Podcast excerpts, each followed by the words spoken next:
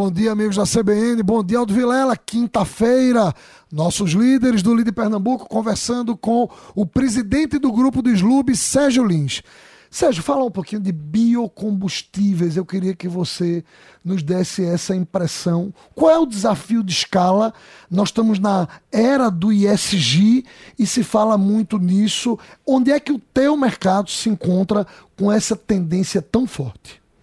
Bom dia, Draito. Bom dia, Aldo. Bom dia, ouvintes. É, esse é um desafio que a gente, como cidadão, né, como empresário, termina tendo que abraçar, que é a, a, essa questão ambiental.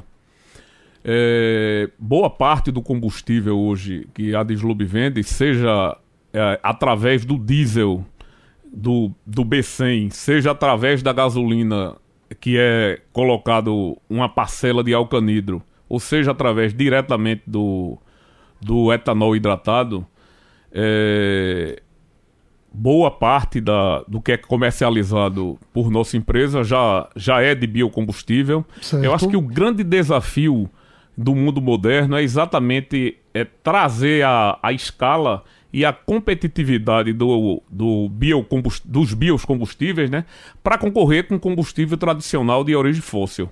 Eu acho que esse é um desafio imenso, não só para Deslube, para o Brasil, como para o mundo inteiro. Eu acho que é, é, esse ponto ainda não avançou mais exatamente por uma questão de custo. Nós temos aí um combustível de transição energética importante, que é o gás natural. Esse é, é um produto também, é um combustível é, que está no radar da gente é, enquanto empresa, né, enquanto, Sim. enquanto grupo. É, a gente acredita muito no potencial. Eu acho que o potencial de gás natural no Brasil ele ainda é subutilizado. É, Eu acho que isso tem muito a crescer. Claro que gás natural é um produto, vamos dizer assim, um tanto quanto complexo na questão de armazenagem e transporte. Eu acho que é isso também que impede a velocidade aí do crescimento da, do gás natural. Mas isso é uma tendência que eu não tenho dúvida nenhuma que pela a potencialidade do combustível e das reservas que o Brasil tem de gás natural, essa é uma coisa que vai acontecer.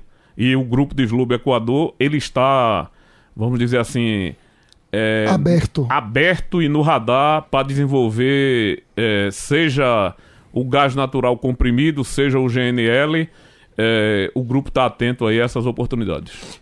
Ou seja, é, quando a gente olha hoje é, para a concentração de mercado, eu me lembro que quando a gente falava de supermercados, a gente se surpreendia com a quantidade de bandeiras regionais que tinham expressiva participação de mercado no mercado nacional. Em Pernambuco também, mas no mercado nacional. Isso se reproduz quando a gente fala de combustíveis, quer dizer, essas grandes multinacionais, essas bigs, e existe uma pulverização na mesma escala com bandeiras importantes regionais que se tornam nacionais, como a Deslube, por exemplo?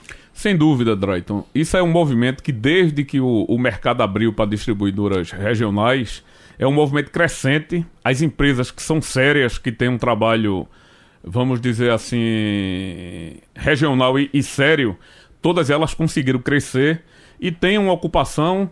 É, isso é uma tendência mundial. Quando você chega em outros mercados mais desenvolvidos, você vê que alguns, lugar, alguns locais é, são. Importantes também, se reproduzem. Se reproduzem, exatamente. Se a gente fosse dar uma ideia hoje de concentração de mercado dessas grandes bandeiras e do que está no, no, no, restante das distribuidores regionais, você teria um número. Hoje é 75 concentrado e 25 pulverizado. Mas Agora, existe uma tendência de aumentar essa pulverização. Você vê uma, uma clara tendência na, no crescimento das regionais.